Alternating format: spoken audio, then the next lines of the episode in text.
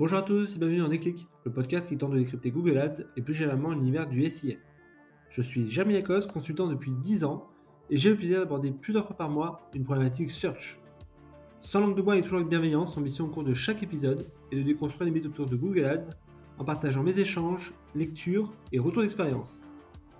Pour être sûr de ne manquer aucun épisode, n'hésitez pas à vous abonner sur une plateforme de distribution ou directement à ma newsletter en lien sous le podcast. C'est gratuit et c'est bon pour la rentabilité de vos campagnes.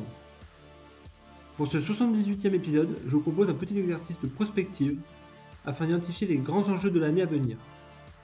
2023 n'a pas été avare en nouveautés, avec une dynamique forte poussée sur l'automatisation, performance max ou encore le pilotage à la valeur. Alors qu'attendre pour 2024 Bis repetita ou nouveau challenge? Allez, je compte les points. Premier point, le tsunami SGE.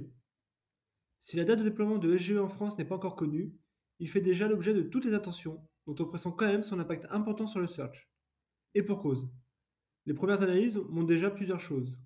Premièrement, la baisse drastique des CTR des top positions SEO, de moins 20 à moins 65%.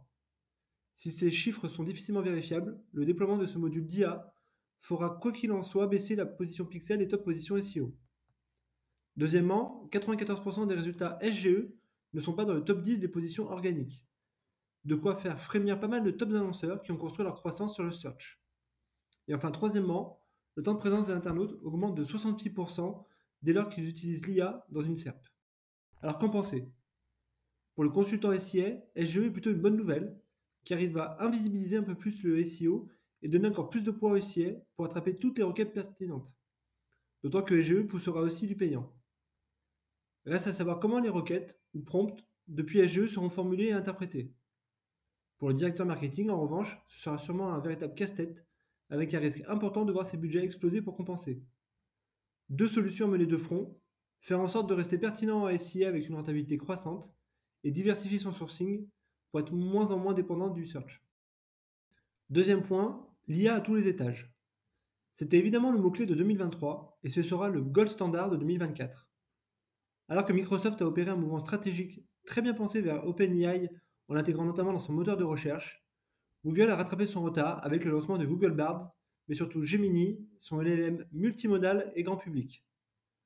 Plus opérationnellement, dans le pilotage des comptes SIA, l'IA est déjà là depuis belle lurette, que l'on songe à DSA ou à Performance Max, ces deux campagnes utilisaient déjà des modèles basés sur du machine learning.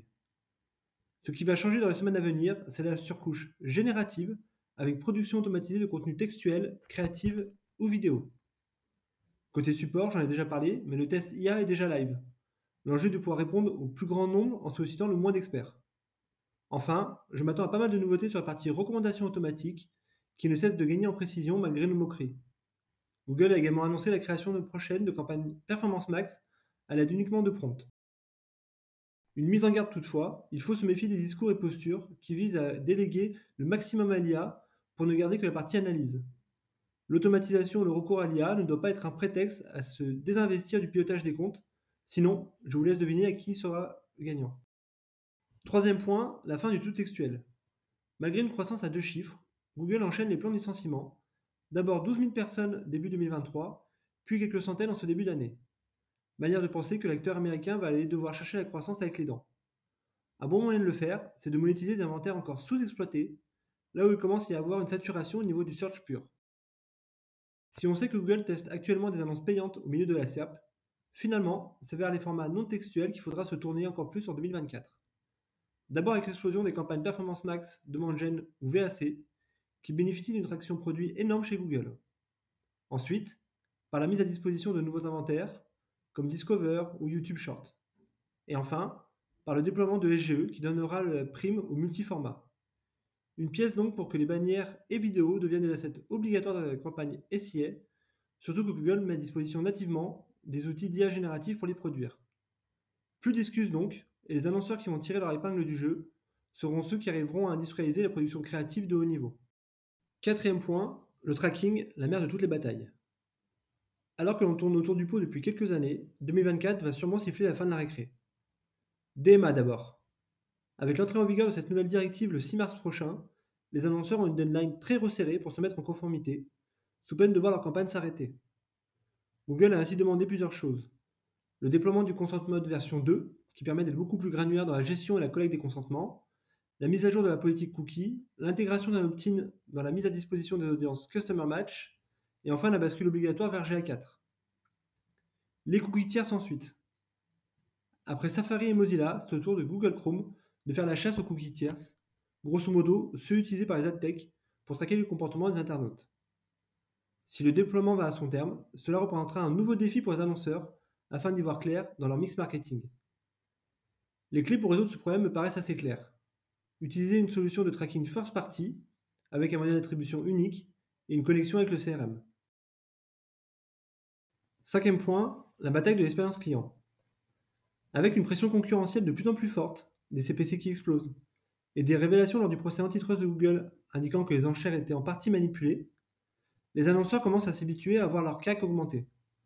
Une tendance qui s'accompagne d'un point du payant toujours plus grand dans le mix marketing. C'est donc la double peine. Ajoutons qu'en parallèle, les annonceurs s'arment des meilleurs talents et qu'aujourd'hui le niveau en maturité est plutôt bon. Conséquence, tout le monde se positionne grosso modo sur les mêmes mots-clés avec les mêmes annonces. Plus moyen finalement de faire vraiment la différence dans le compte SIA. Aussi, ma conviction profonde est que désormais 50% de la réussite des campagnes SIA se joue à l'extérieur. D'abord sur la construction d'un discours de marque pour réussir à en faire un actif désirable et respecté. Ensuite, sur le volet site, avec une expérience client aux petits oignons, des tunnels de vente efficaces, des éléments de réassurance à tous les étages. La bataille du SIS se jouera donc sur le CRO, avec des landing pages personnalisées et des parcours sans friction. Voilà, ce 78e épisode touche déjà à sa fin, et j'espère que vous avez eu le déclic. Comme toujours, je suis preneur de vos retours ou propositions de sujets en commentaire ou par message privé sur LinkedIn. D'ici là, prenez soin de vous, et si vous me cherchez, vous savez où me trouver, sur Google bien sûr. Allez, à la prochaine